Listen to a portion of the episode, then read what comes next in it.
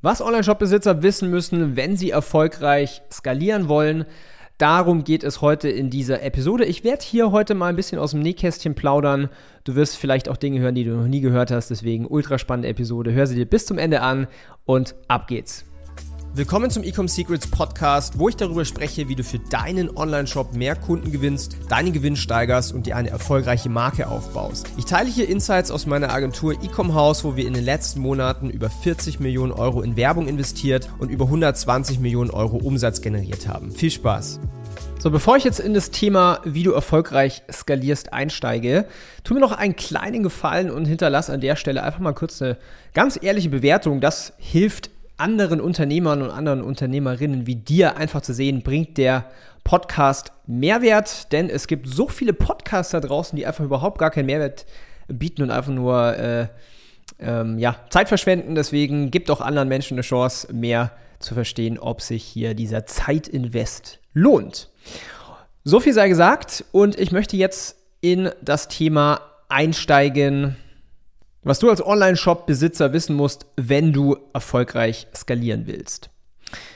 Was bedeutet eigentlich skalieren? Skalieren bedeutet mehr, etwas größer machen. Die meisten reden davon, wenn es ums Thema Skalieren geht, mehr Umsatz zu machen, mehr Gewinn zu machen, mehr Neukunden zu gewinnen. Einfach die ganze Maschinerie, die ganze E-Commerce-Marke, den ganzen Online-Shop größer zu machen.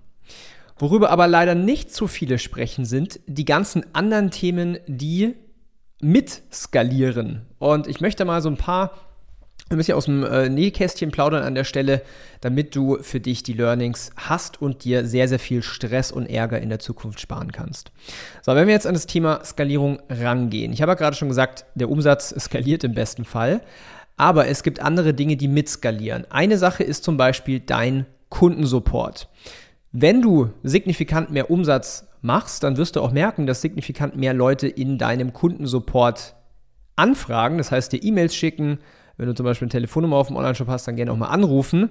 Sprich, du musst hier dir bewusst sein, dass der Kundensupport mitwächst. Das heißt, du brauchst gegebenenfalls weitere Teammitglieder. Du brauchst also quasi weitere Manpower oder, oder Womanpower an der Stelle. Denn was du vermeiden möchtest, und glaub mir, das sehe ich so oft, dass der Kundensupport nicht hinterherzieht. Das heißt, wenn Kunden bei dir einkaufen und nachfragen, wo bleibt zum Beispiel das Produkt oder allgemein einfach Fragen haben und Tage bis Wochen lang keine E-Mail bekommen, dann machst du dir relativ zügig deinen, äh, deine Reputation kaputt. Ja, dann hagelst dann auch mal eine Ein-Sterne-Bewertung auf Google. Ja, und je öfters das natürlich dann vorkommt, desto schlechter ist es für dein, deine Brand. Denn ähm, dann wirst du schlechte Bewertungen bekommen, du wirst vielleicht auch Kommentare bekommen unter deinen Werbeanzeigen.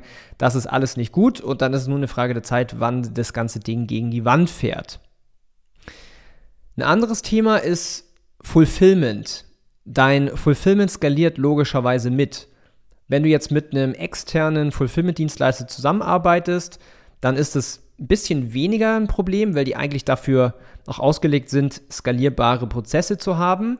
Wenn du aber das Fulfillment vor allen Dingen in-house machst, dann kann das zu Problemen führen. Denn wenn du auf einmal jetzt fünfmal so viele Bestellungen hast, und glaub mir, das ist möglich, vor allen Dingen in Peak Times wie äh, jetzt der Valentinstag, da haben wir einfach auch mal äh, zehnmal so viele Bestellungen oder 20 mal so viele Bestellungen am Tag generiert wie an normalen Tagen, ähm, dann möchtest du nicht unbedingt in Bestellstau kommen. Ja, weil auch hier wieder, wenn die Leute ewig lang auf ihr Produkt warten müssen, wenn du das auch noch gepaart hast mit äh, äh, quasi schlechten Kundensupport oder halt quasi nicht genug Ressourcen im Kundensupport, dann fällt dir das ganze Ding auf die Füße. Ich möchte mal kurz eine Story erzählen von einer Brand, ähm, äh, die ich kenne von 2021. Ja, der habe ich geholfen, in den deutschen Markt reinzukommen auf Consulting-Basis. Französische Brand, ähm, achtstelliger Umsatz, neuer Markt will erschlossen werden und zwar Deutschland. Jetzt bin ich da natürlich mit meinem Team sehr, sehr erfahren drinne und wir haben dafür gesorgt, dass die quasi von null auf eine halbe Million äh, pro Monat Umsatz gemacht haben.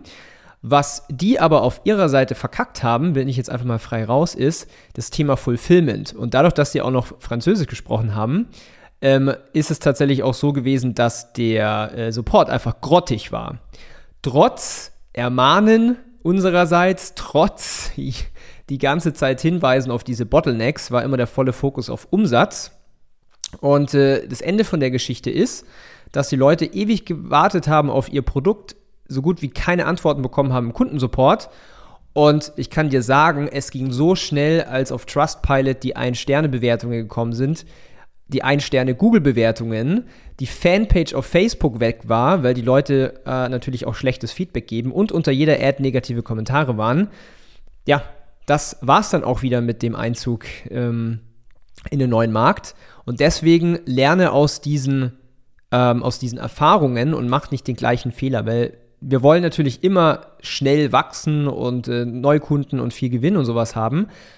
Aber ich rate dir, wachse nicht zu schnell, mach das Ganze einen Ticken langsamer, aber kontrolliert und hab einfach ein nachhaltiges Wachstum. Und wir zum Beispiel jetzt auch bei Ecom ähm, wir sind natürlich ein Wachstumspartner für E-Commerce-Brands, aber selbst wir pushen jetzt nicht mehr ganz so schnell und hart, wie wir es vielleicht vor zwei Jahren gemacht haben, weil ich einfach die Erfahrung auch gemacht habe, ist, wenn eine Brand ihren Umsatz verfünffacht von einem Monat auf den anderen, dann kommen ganz viele Probleme auf einmal und das kann äh, manchmal auch in die Hose gehen.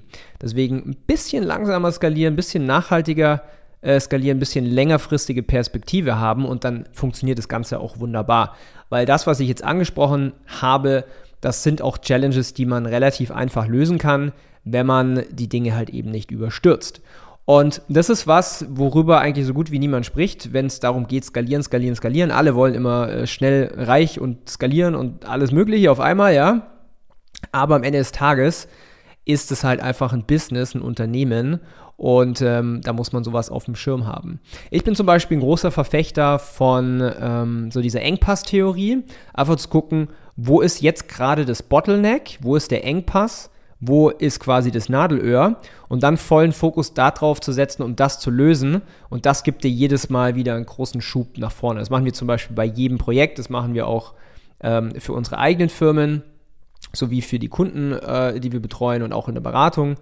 Und dann kann man Stück für Stück diese Knoten lösen und einfach nachhaltiges Wachstum freischalten, in Anführungszeichen, wenn man das ein bisschen Gamification-mäßig sagt, ja.